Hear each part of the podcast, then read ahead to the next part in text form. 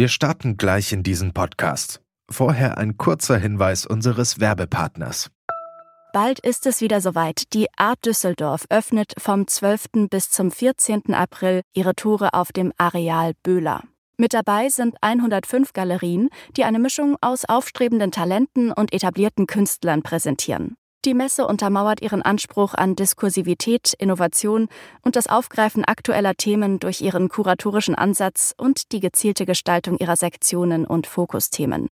Ihre Themensetzung und das Rahmenprogramm tragen dazu bei, dass die Messe auch weiterhin ein Ort des Austausches, der Debatte und des Kunsterlebens bleibt. Die Fokusthemen 2024 sind Photography und Identity, Retromania und Future Bodies. Unter dem Projekt Change Presented by E.ON werden in Kooperation mit der E.ON Stiftung Arbeiten zum Thema Transformation und Nachhaltigkeit ausgestellt. Für alle, die es gar nicht mehr erwarten können, öffnet die Art Düsseldorf schon zur Preview am 11. April ihre Tore. Mehr Informationen gibt es unter art-dus.de und in den Show Notes. Die Maske herrscht in der Einsamkeit. Hinter ihr verbirgt sich Gewalt und Glanz. So oder so ähnlich soll es James Ensor ausgedrückt haben. Der belgische Künstler wurde um die Jahrhundertwende als der Maler der Masken bekannt. Groteske, verzerrte, belustigte, zuweilen schelmische und offenbarende Gesichter bevölkern in bunten Farben seine Bilder. James Ensor wurde 1869 in Ostende geboren und dort starb er auch 89 Jahre später. Fast sein ganzes Leben verbrachte er in der Hafenstadt. Zu seinen Lebzeiten entwickelte Ostende sich zu einem Touristenmagneten, der Sommergäste aus allen Teilen des Landes anlockte. Jung und alt, reich und arm bevölkerten die Strände und das Vergnügungsviertel. Für den Maler mit dem Spitzenpinsel sind sie ein gefundenes Motiv. Seine Familie, der Vater kam aus England, die Mutter war Belgierin, lebte von den Sommergästen. Sie betrieben ein Kuriositäten- und Souvenirgeschäft und vermieteten Zimmer. Zu Lebzeiten oft missverstanden und angefeindet, wird James Ensor heute als belgischer Nationalmaler gefeiert. Anlässlich seines 75. Todestages ehren die BelgierInnen ihren James Ensor mit einem ganzen Jahr voller Ausstellungen. Wer war denn dieser Künstler und was wird es im Ensor-Jahr alles zu entdecken geben? Darum geht es in dieser Folge von Kunst und Leben, dem Podcast in Kooperation mit dem Monopol-Magazin. Diesmal in einer Sonderfolge mit Visit Flanders. Mein Name ist Eileen Wruzina und ich freue mich, dass ihr zuhört. Hi. Kunst und Leben. Der Monopol-Podcast von Detektor FM. 75 Jahre James Ensor. Anlässlich dieses Jubiläums finden in Flandern über das ganze Jahr hinweg Veranstaltungen und Ausstellungen zu Ehren von James Ensor und seinem Werk statt. Und zwei, die sich wirklich gut auskennen mit Ensor, sind der Ensor-Experte und Kurator Xavier Tricot vom Ensor-Haus in Ostende und Herwig Totz. Er leitet am Königlichen Museum für Schöne Künste Antwerpen das Ensor Research Project Team. Bevor ich aber mit den beiden spreche, begrüße ich an dieser Stelle erst einmal Freya Diekmann vom Monopol-Magazin. Sie war nämlich in Flandern und hat sich in Ostende und Antwerpen mal umgeschaut und kann uns sicherlich einiges darüber berichten. Hi Freya, schön, dass du da bist. Hallo Eileen, ich freue mich auch. Damals war ja Ostende ein Seebad, das auch äh, ganz groß Nizza des Nordens genannt wurde. Die Fähre von Dover in Richtung England setzte hier regelmäßig ab und die reichen, gut betuchten Menschen aus Brüssel, die verbrachten zu Ensors Lebzeiten hier dann ihren Sommer. Wie hast du denn Ostende heute erlebt? Erzähl uns gerne mal ein bisschen was für Menschen wie mich zum Beispiel, die wirklich gar nichts über Ostende wissen. Also ich war jetzt auch äh, für diese Recherchereise quasi das erste Mal da. Ich wusste auch mhm. wenig darüber, nur dass es ein Küstenort ist. Also ich kann schon mal sagen, so wie es damals war, das Nizza des Nordens ist es heute nicht mehr. Ähm, früher gab es eben wunderschöne Belle Epoque-Bauten. Es war wirklich sehr prächtig. Äh, ich glaube, der Kaiser hat das zu den Zeiten richtig aufgezogen und es war total beliebt. Im Zweiten Weltkrieg wurde äh, Ostende halt komplett ausgebombt, so wie ja leider sehr viele europäische Städte ja. und komplett wieder aufgebaut. Aber ich muss sagen, ich finde es eigentlich richtig super, wie es heute ist. Also anstatt so diesen Belle Epoque-Bauten hinterher zu trauern, haben die eben was ganz Neues geschaffen. Nachkriegsbauten eben sehr viel. Und gerade wenn man sich irgendwie dafür interessiert, für zeitgenössische beziehungsweise so Nachkriegsarchitektur, ist es wirklich richtig cool. Man kann durch die Straßen gehen. Eigentlich überall kann man ein Foto machen. Und ich weiß nicht, das Foto direkt mitnehmen in den Uni-Architekturkurs und darüber reden. Also es ist eine wunderschöne oder sagen wir sehr interessante Architektur, die sich auch was traut, die sehr mutig ist. Mhm. Und äh, das verbindet Ostende auch mit Street Art, also mit sehr zeitgenössischer Kunst. In der Street Art kommt auch sehr häufig James Ensor vor. Das ist dann auch mhm. witzig, wie die immer wieder diesen Bezug schaffen, ohne dass es sehr gezwungen wirkt. Ostende hat ein tolles Museum, was ich mir angeguckt habe, das Ensor-Haus. Es hat die Küste direkt in der Innenstadt. Das sind, glaube ich, fünf Minuten und dann ist man direkt an der Küste. Ich finde, es hat so einen ganz besonderen Charme. Eben nicht diesen Nizza-Charme, den man hat mit viel Sonne und Badegästen und das Leben ist leicht, ähm, sondern es hat irgendwie was sehr zeitgenössisches und auch künstlerisch Aktuelles. Also ich fand Ostende echt ziemlich überraschend. Okay, und hast du dort, also bist anscheinend schon so ein bisschen rumflaniert, hast du so ein paar Tipps auch noch? Jetzt hast du das Ensor Museum natürlich schon erwähnt. Gibt es noch andere, und Street Art kann man sich anschauen, gibt es noch andere Kultursachen, die man dort machen kann? Irgendwas, wo man richtig gut essen gehen kann? Oder wie, wie ist das da so? Also kann man das, kann man das dort auch oder ist es dazu zu verträumt und klein? Also verträumt ist es glaube ich gar nicht. Es ist halt wirklich mhm. ziemlich offen. Äh, die Straßen laufen eigentlich auch fast alle auf diese Küste hin. Das, ähm, dadurch entsteht auch so eine Weite. Es gibt viele fancy Cafés, also vegane Cafés. Äh, da gibt's bestimmt Hafer-Cappuccino en masse. Ähm, also schon sehr so dieses äh, neue, ästhetisch, junge in eben einem brutalistischen Bau. Und diese ähm, Kombination finde ich ziemlich cool. Äh, da gibt's ein, äh, die alte Poststelle ist das, glaube ich. Das ist ein riesiges, wirklich so ein riesiger Klotz, so ein brutalistischer Klotz mit so einer äh, ziemlich krassen Skulptur davor. Und da drin ist äh, auch ein Kulturcafé und da gibt's Kulturveranstaltungen. Das sieht toll aus, weil da dann so eine Glasfront in diesem Klotz drin ist. Da sitzen die Menschen, äh, frühstücken und tauschen sich aus und das finde ich, ähm, fasst es so ganz gut zusammen, was Ostende irgendwie da so bietet. Das Museum hatte ich ja eben schon angesprochen, das ist das Kunstmuseum.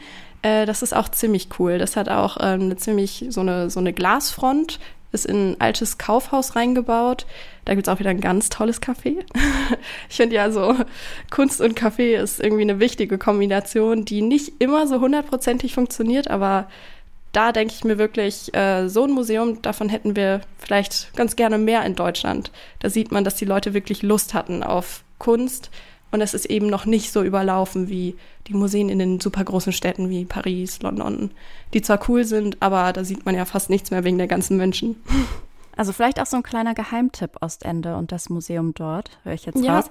Du hast schon sagen. gesagt, so, dass es viel Street Art gibt und die auch teilweise dann auf James Ensor referiert. Wie hast du das denn so erlebt? Also wie, ich meine, es gibt das Museum, wie präsent ist denn Ensor dort in der Stadt? Schon ziemlich präsent. Also ich selbst äh, komme aus Bonn und Bonn ist ja auch so die Beethovenstadt, daher kenne ich das ein bisschen, dass eine Stadt sich komplett so um eine Figur dreht. In der Schulzeit war das manchmal ein bisschen nervig für mich, äh, wenn immer wieder das Beethoven-Jahr aufkam, aber ich habe auch nicht so viel mit Musik am Hut, deswegen liegt Ensor mir da vielleicht näher und vielleicht würde ich das mhm. mehr feiern, wenn Bonn eine Ensor-Stadt wäre.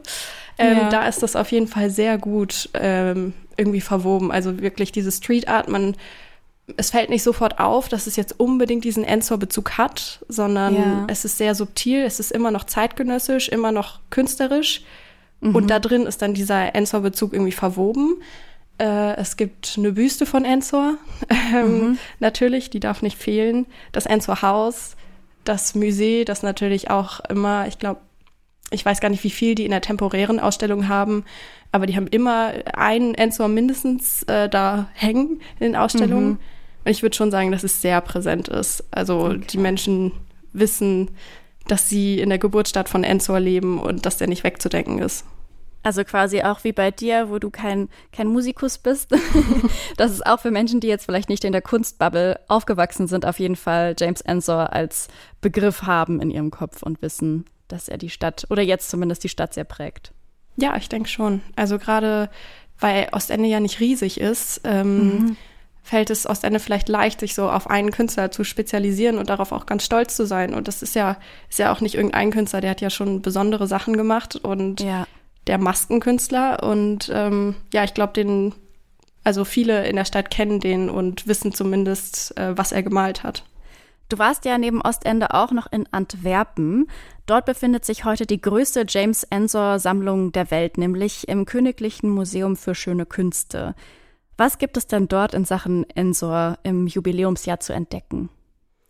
Ähm, die haben mehrere Räume zu Ensor. Also es sind wirklich viele Räume mit vielen Werken drin. Kompletter Ensor-Trakt vor dem Museum steht auch schon ein riesiger Flyer, äh, wo man Ensor mit vielen Pfeilen in das Museum reinsieht. Es ist besonders spannend, weil die da äh, viele Werke aus unterschiedlichen Schaffensphasen von Ensor haben. Die haben ähm, Stillleben und dann eben auch seine ganz bekannten Maskenbilder. Die Intrige ist so das bekannteste Bild. Da haben sie eben die bekanntesten Bilder von ihm hängen, aber eben auch Landschaftsbilder, wo man jetzt gar nicht so sicher sagen kann, ah, das ist ein James ah. Ensor, weil da eben keine Maske ah, zum Beispiel ja. drin auftaucht. Also zumindest als Nicht-Kennerin mhm. jetzt, als Nicht-Expertin. Und das ist eben ganz spannend, so diese äh, Vielfalt zu sehen, wie Enzor auch gemalt hat und wie er ständig auch was Neues angefangen hat. Also er ist eben nicht nur dieser Maskenkünstler, sondern hat auch sehr viel ausprobiert, sich viele Richtungen angeguckt, äh, des Impressionismus, Pointillismus, hat die ausprobiert, hat die weiterentwickelt, hat sie verworfen und das kann man da ganz gut sehen. Außerdem äh, ist dann natürlich auch das äh, Answer Research Project. Ich glaube, du redest auch mhm. noch mit äh, Herrn Totz darüber. Ja, genau. Ähm, der hat mich nämlich rumgeführt und der ist auch wirklich sehr begeistert davon, weil es natürlich einfach immer cool ist, wenn man unter Bildern andere Bilder entdeckt und da dann quasi so sieht, wie ah. das Bild entstanden ist und was dahinter steckt, wie der Künstler denkt. Ja. Ähm, und das haben die da auch sehr gut aufgeführt. Also was quasi unter den Farbschichten von Ensor liegt. Ah, okay, wie quasi dann die, die Skizze darunter, oder wie meinst du? Ja, teilweise hat der ganze Bilder, die eigentlich schon fertig waren, komplett übermalt mit neuen Motiven. Ah. Oder hat eben auch noch Sachen hinzugefügt. Ähm, und da ist ja immer die Frage so, warum machen Künstler sowas? Sind die arm? Ja. Brauchen sie die Leinwand? Ähm, ja. Und benutzen sie deshalb wieder? Äh, oder gefällt ihnen das nicht mehr? Und dann ist natürlich auch die Frage, warum gefällt ihnen das nicht mehr? Und dann kann man natürlich auch nachvollziehen, was die für eine Entwicklung hingelegt haben und darum kümmert sich ja trotz. Das ist schon ziemlich spannend, dass man das da auch so aufbereitet im Museum in Antwerpen sehen kann. Und dann gibt es auch noch das Modemuseum in Antwerpen. Das war für mich eine ziemliche Entdeckung. Da war ich äh, vorher noch gar nicht ähm, und wusste auch gar nicht, dass es das so gibt und dass das äh, sehr viel Mode mit Kunst verbindet.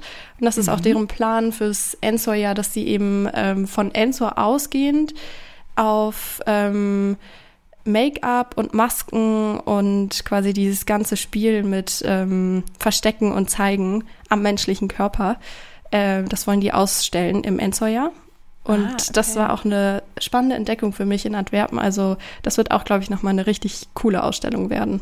Sind da dann Masken von ihm dabei, die er wirklich physisch hatte, oder wird es daran angelehnt? Ich glaube, es wird an seine Bilder angelehnt und daraus äh, wird es dann quasi größer gezogen. Also generell ähm, kann man, glaube ich, sagen, fürs Ensor-Jahr das Ostende ziemlich spezifisch auf den Künstler und sein Werk guckt und auf sein Leben und im Ensor-Haus ja auch, wie er gearbeitet hat äh, und gelebt hat im Kuriositätenladen von seinen Eltern, ähm, der auch ziemlich gruselig ist teilweise. Ähm, und in Antwerpen wird quasi so der Blick ein bisschen geweitet. Also wie man von Ensor aus auf heutige Positionen gucken kann. Da geht es dann auch um Cindy Sherman, weil sie ja auch viel mit Verkleidung spielt oder eben im Modemuseum und Masken und Make-up. Genau, ich glaube, so kann man das ganz gut aufteilen zwischen den beiden Städten. Vielen lieben Dank dir, Freier, für ähm, diesen kurzen Einblick und schon fürs Teasern auf das Gespräch mit äh, Herrn Totz später. Ja, danke dir. Wir bleiben an dieser Stelle mal gedanklich noch in Ostende, denn als nächstes spreche ich mit dem Ensor-Experten Xavier Tricot. Er kennt wohl fast jedes Bild von Ensor, denn er hat über zehn Jahre hinweg an einem Werkverzeichnis von James Ensor gearbeitet. Das Gespräch führen wir übrigens auf Englisch.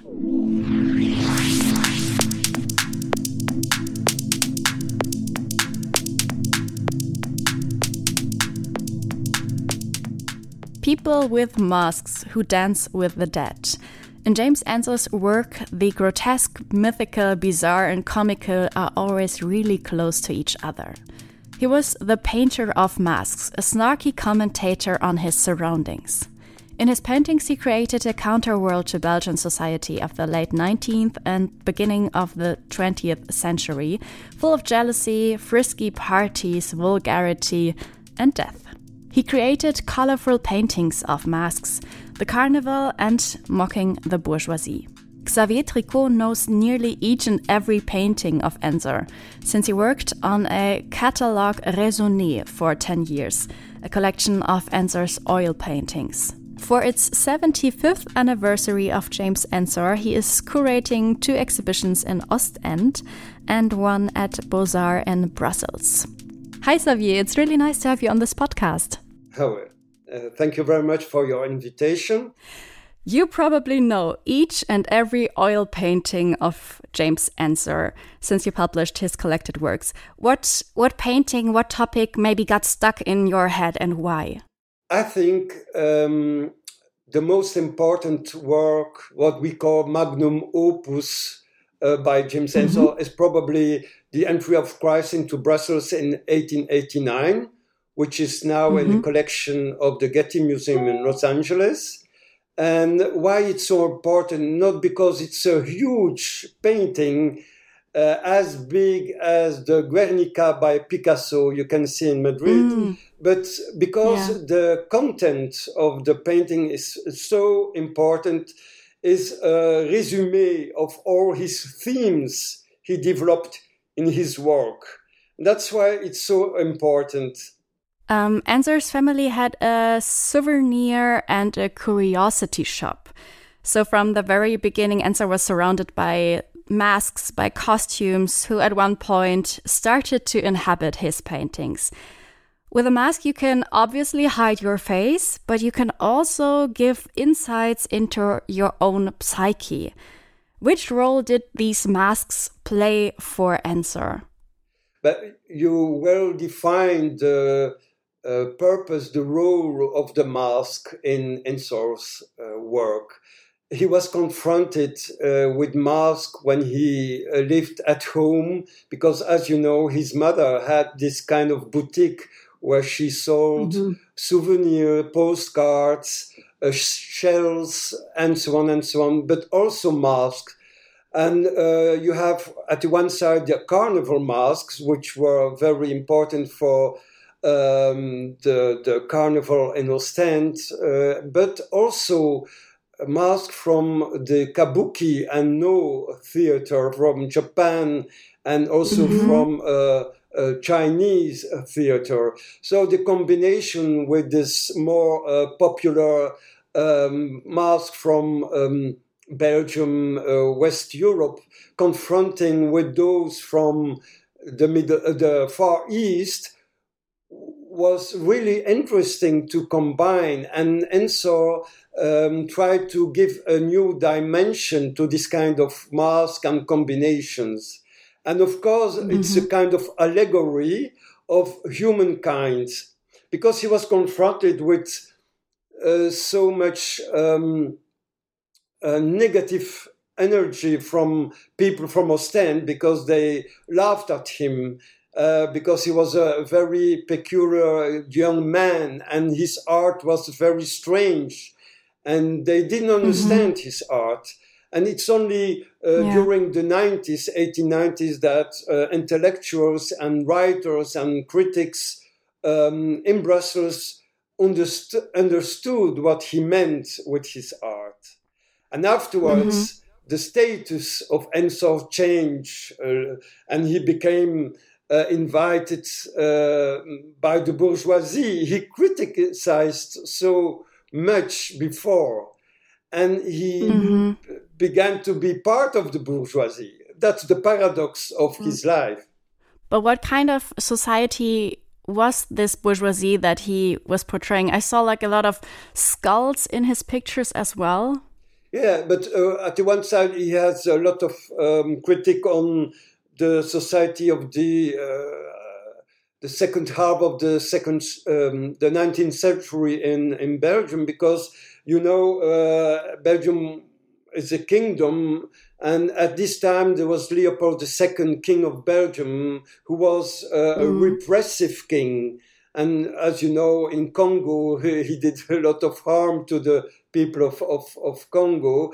But also in Belgium, um, you have the gendarme, the, um, who was very repressive. You have the judges who were uh, not very um, correct uh, during trials, and so on and so on. And Ensor was aware of all this injustice because he heard a lot when he was invited by his friends, uh, de Rousseau, Mariette and Ernest Rousseau in Brussels. He learned a lot of what mm. uh, happened in Belgium. And um, yes, he tried to be critical towards these uh, injustices. And um, many of these people were uh, portrayed as skeletons, as the death. Also, in the boutique of his mother, you can you could see skulls. And why? Why? Yeah. Because in the dunes uh, nearby uh, Ostend, people found skulls and bones of Spanish soldiers, you know, and uh, Ostend has been occupied by the Spanish troops at the um, early 17th century. And some of these mm-hmm. soldiers mm-hmm. were buried in the dunes. And so, almost three centuries afterwards, people found skulls and bones and the dunes of Ostend, and they sold them to local shops or to collectors. Mm-hmm. And that's why you see also skulls and bones in the studio of Ensor. And this combination with mask created a totally new universe, which was very interesting uh, for a painter. Talking about, yeah, talking about the skulls in the dunes. James Ensor was born in Ostend. He was also buried in the dunes. I read not in the dunes, next to nearby, the, on the, nearby, in the, nearby the yeah. nearby the beach. Yeah. Um, apart from like some few side trips, for example, to the academy in Brussels, he never actually left his hometown.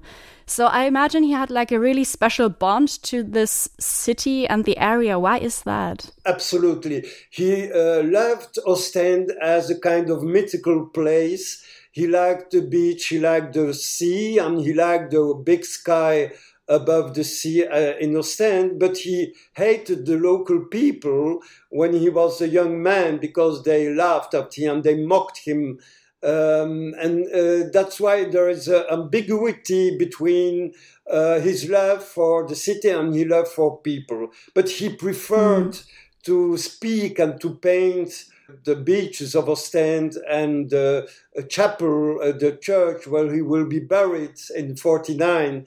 He became more uh, soft towards Ostend people when he became more um, well known, and then he became also softer with his critics towards society. But even then, mm. why why he loved so much uh, the city of Ostend?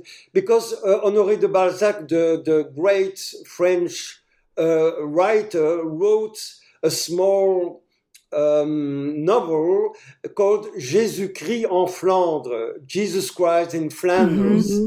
and uh, in this um, kind of of of a story, uh, Balzac um, spoke about Jesus who left uh, Zeeland in Holland on a boat, and uh, after a storm, he beached on the beach of Ostend. And Balzac mm-hmm. wrote that Jesus left definitively earth after leaving his footprints on the beach of Ostend. And for Ensor, mm-hmm. wow, this big, wonderful writer spoke about Christ, which is a figure who became very, very important for Ensor, not because he was so religious, but because uh, Jesus Christ was a figure, a revolutionary figure, as Ensor wanted to be, you know? And uh, um, uh, yeah. the fact that um, Jesus left his footprints on the beach of Ostend was for Ensor something marvelous. And that's why yeah. he uh, treated um, the figure of, of uh, Christ so often, and also, of course, in the entry of Christ into Brussels in 1889.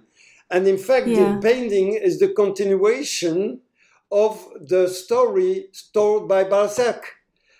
For ah. Ensor, Jesus went on the back of, of, a, of an easel, of a, of a mule from Ostend to Brussels, where he was um, invited to be king of Brussels during Carnival. So it's not in 33, not in Jerusalem, but in Brussels yeah. in 1889, 100 years after the French Revolution.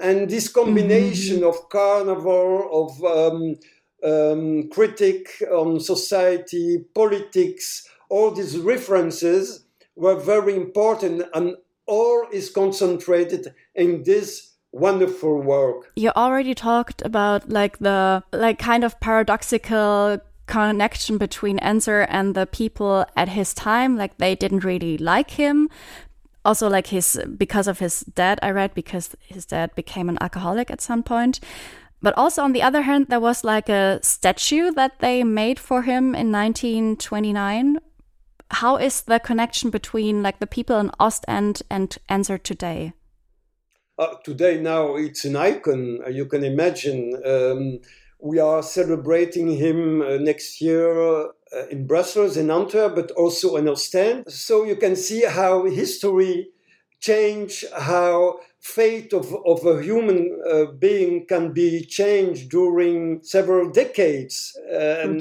that, that's so interesting. And he knew that. And he knew he was mocked at a certain point of his life, and also his father, who was a very interesting man, intellectual, who studied in Germany and Brussels and so on. And um, unfortunately, he died as uh, an alcoholic. Um, but oh, yeah, uh, but Ensor was aware of all these things, and at some point in his life, he hated people. He was almost misanthropic because he knew that people could be very, very uh, negative towards each other. But um, mm-hmm. after 1900, fate changed for Ensor, and he became more and more famous and celebrated. And yes, there is what we call in English uh, success is the best revenge. Yeah, that's right. That's right. So, 75 years of Ensor, you are curating several exhibitions at the Ensor House in Ostend for that. What are they going to be about? So, one exhibition will be devoted to his self portraits. He was uh, very, uh, he liked photography, he liked to be photographed and uh, he always was wonderful on photos. Uh, he was very photogenic and he knew that, mm-hmm. and he made also copies of photos of his portraits and made kind of new self portraits. And you have this wonderful self portrait with the flowered hat, and that's a kind mm-hmm. of pastiche on the many self portraits by Rubens. You know, Rubens has always a very big, wonderful hat in his self portraits. Mm-hmm. And also his wife, Hélène Fourment, has also this kind of hat, but with flowers on it. And he made a kind of pastiche of this of these portraits. And you see this wonderful self-portrait in stand at the museum with this flowered hat. So uh, you will see a, a, lot of drawings and paintings from the beginning till the end of his life with all these mm-hmm. self-portraits. Huh? And then you have mm-hmm. Another uh, exhibition at the Ensor House devoted to satire, pastiche, and uh, parody, which is uh, were mm-hmm. also very important uh, subjects of his art. Mm-hmm. And in Beaux-Arts, there, there will be a more general exhibition, but with all uh, the facets, all the um, um, yeah, the facets of his personality. He was not only a painter, but also a writer, a composer, wow. a director, a scene director. So you will see all these kind of facets of his personality in, in Brussels. Wow, that sounds really fascinating, really interesting to see so many different aspects of his personality portrayed in three different exhibitions. Thank you so much, Xavier, for being here at this podcast with me. It was a pleasure to be your guest. Thank you very much. Von Ostende geht es jetzt an dieser Stelle weiter nach Antwerpen. Dort befindet sich nämlich die größte Sammlung von James Ensors Gemälden. Und zwar im Königlichen Museum für Schöne Künste Antwerpen beziehungsweise dem Royal Museum of Fine Arts Antwerp.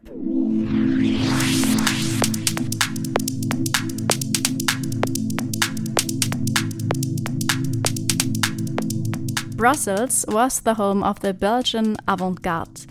Antwerp, the place for wealthy entrepreneurs who earned their money at the harbor with trading. But between ships and barrels, they lacked modern art in Antwerp, which is why several entrepreneurs decided to create a new art collection. So they created L'Art Contemporain, which was an association that organized exhibitions to show modern art from all over Europe, says Herwig Totz leader of the Ensor Research Project team at the Royal Museum of Fine Arts Antwerp. The conservative but wealthy people from Antwerp of the late 19th century discovered James Ensor, and they were hooked. He was Belgian, modern, avant garde, and in that sense, very Flemish. Now you can find the largest Ensor collection Antwerp at the Royal Museum of Fine Arts. That is the workplace of art historian, scholar, and curator Herwig Totz. Together with a restorer, he tries to discover how Ensor worked and how he actually made his paintings. And that's what we're going to talk about now. Hi, Herwig Totz. Thank you for being here. Hello. You said that Ensor is an artist for all seasons. What do you mean by that, and what what is it that makes him so special for you? He's an artist for all seasons because he can make.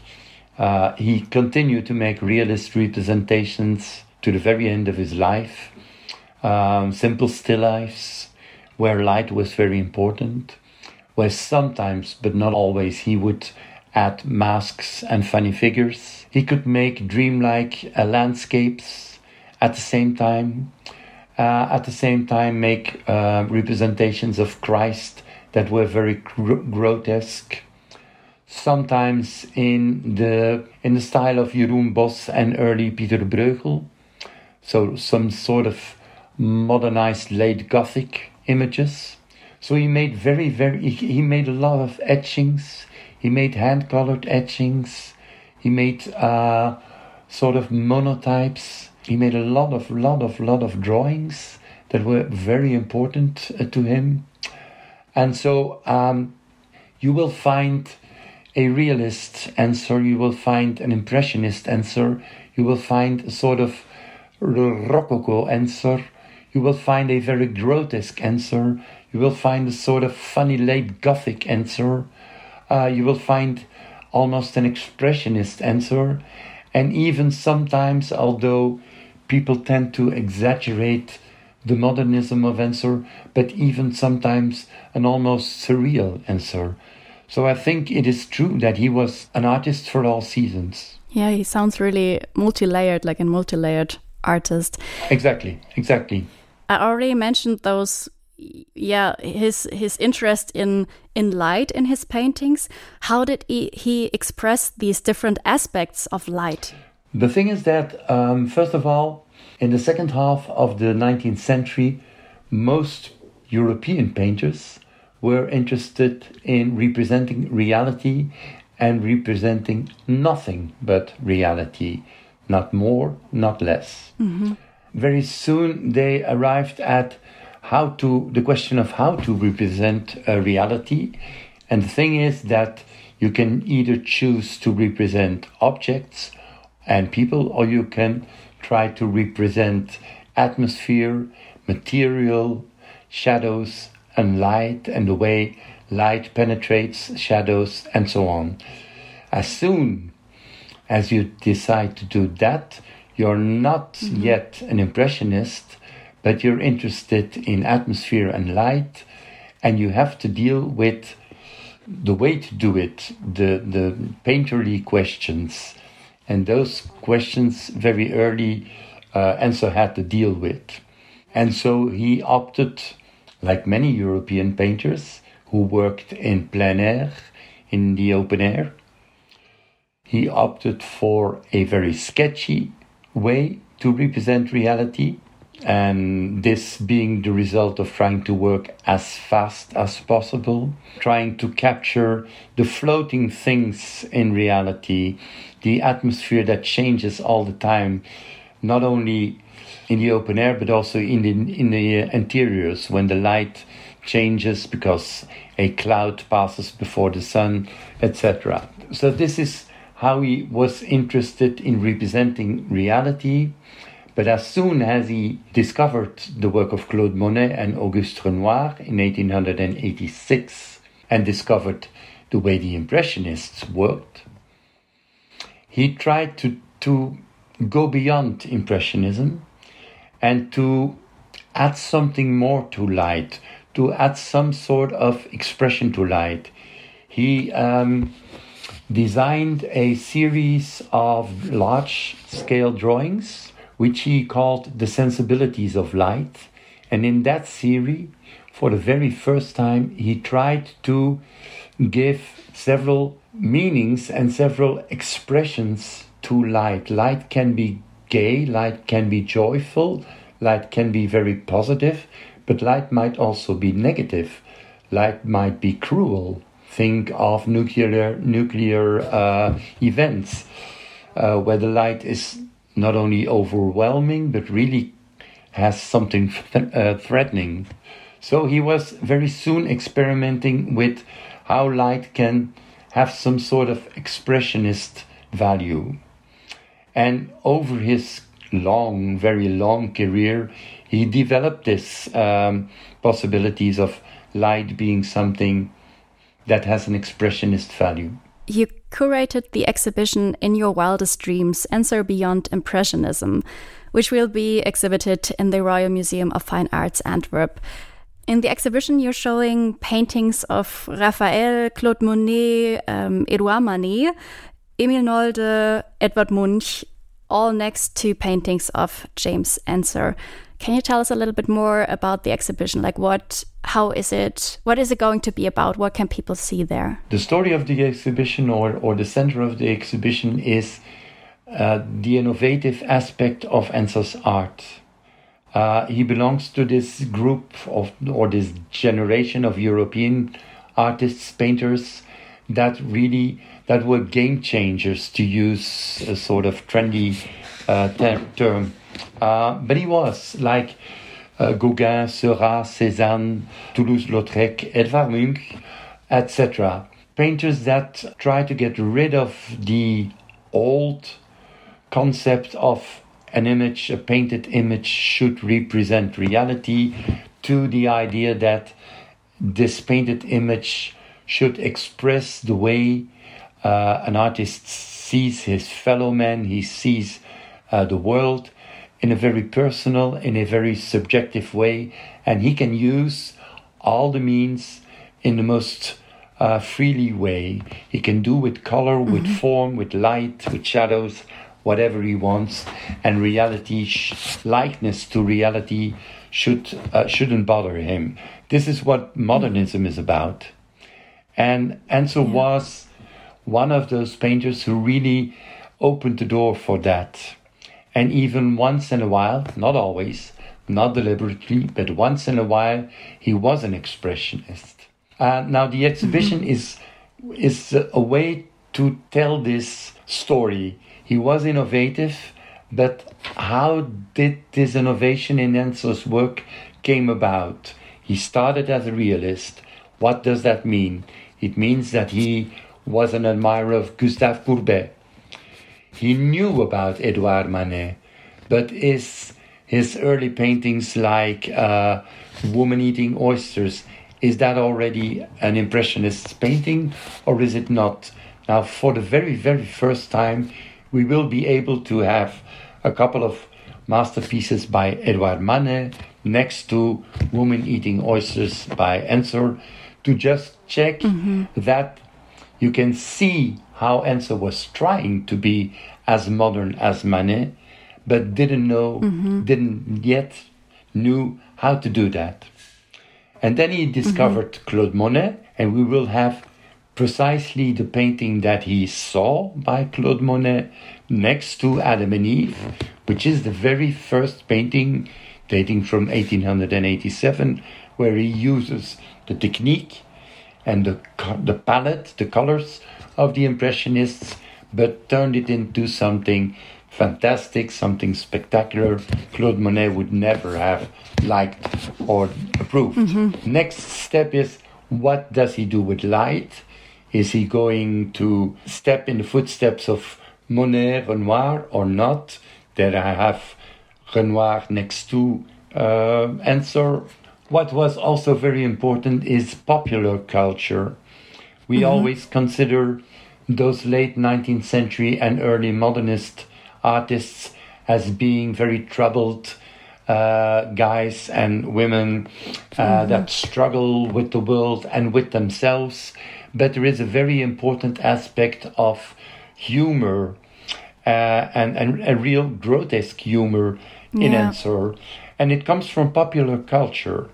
And mm-hmm. so, also for the very first time, I will have a large ensemble of aspects of popular culture to give the public really the idea of here is an artist that has seen Claude Monet, has seen Edouard Manet, but really turns to something completely different, also thanks to popular culture.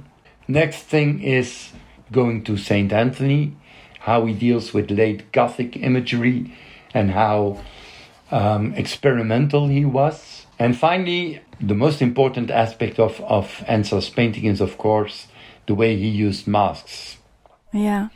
And there I want to make, uh, I want to show Edvard Munch and Emil Nolde mm-hmm. next to James Ensor, not because Munch or Ensor knew each other, because they mm-hmm. didn't, but Ensor is going to Expressionism by turning masks in some sort of characters in some sort of very expressive characters, almost human beings.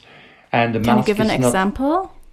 well, the intrigue, for example, is is a mm-hmm. uh, a group of masks, and there is no one behind the mask.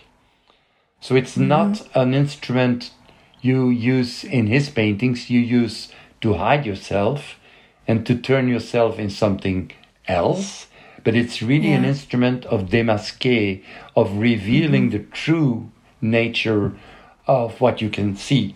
You see yeah. something ugly, you see something very funny. It is because mm-hmm. this is really an ugly, funny guy. Mm-hmm. People like Edvard Munch more or less do the same, but they start with real people and they use caricature and expressionism.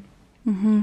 And in the end, the um, the difference between a very expressive face and the very expressive features of the, the people that uh, are in the paintings of Edvard Munch and the so-called mask figures in the paintings of Ensor are very close to each other and there is ah, some sort mm-hmm. of yeah mutual shared concept of expressionism within both concepts of paintings. So that is the reason why I wanted to mm-hmm. show Edvard Munch next to masterpieces by James yeah. Ensor. In the end, Emil Nolde, of course, mm-hmm. is one of the very first um, expressionists in Europe, in Germany, of course, and he knew Ensor.